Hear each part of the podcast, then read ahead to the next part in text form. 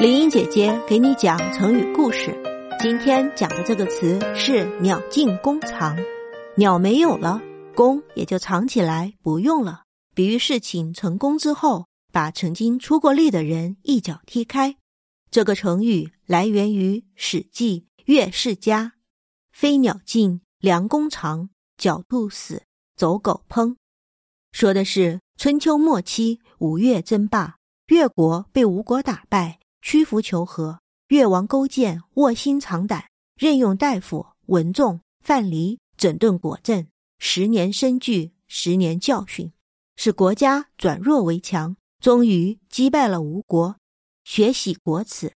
吴王夫差兵败逃出，连续七次向越国求和，文仲、范蠡坚决不允。夫差无奈，把一封信系在线上，射入范蠡营中。信上写道：“兔子捉光了，捉兔的猎狗就没有用处了，就要被杀了煮肉吃。敌国灭掉了，为战胜敌人出谋献策的谋臣就没有用处了，就被抛弃或铲除。两位大夫为什么不让吴国保存下来，替自己留点余地呢？”文仲、范蠡还是拒绝议和，夫差只好拔剑自刎。越王勾践灭了吴国，在吴王宫。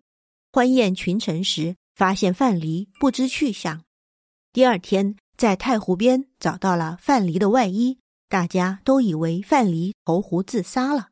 可是不久，有人给文仲送来一封信，上面写着：“飞鸟打尽了，弹弓就要被收藏起来；野兔捉光了，猎狗就要被杀了煮来吃；敌国灭掉了，谋臣就要被废弃或遭害。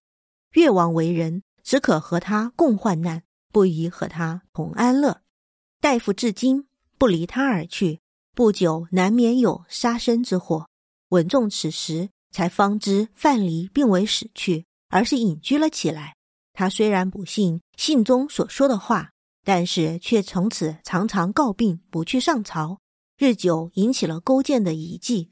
一天，勾践登门探望文仲，临别时留下佩剑一把。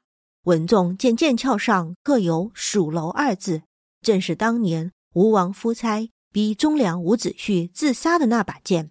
他明白了勾践的用意，悔不该不听范蠡的劝告，只得引剑自尽。这就是“鸟尽弓藏”的故事。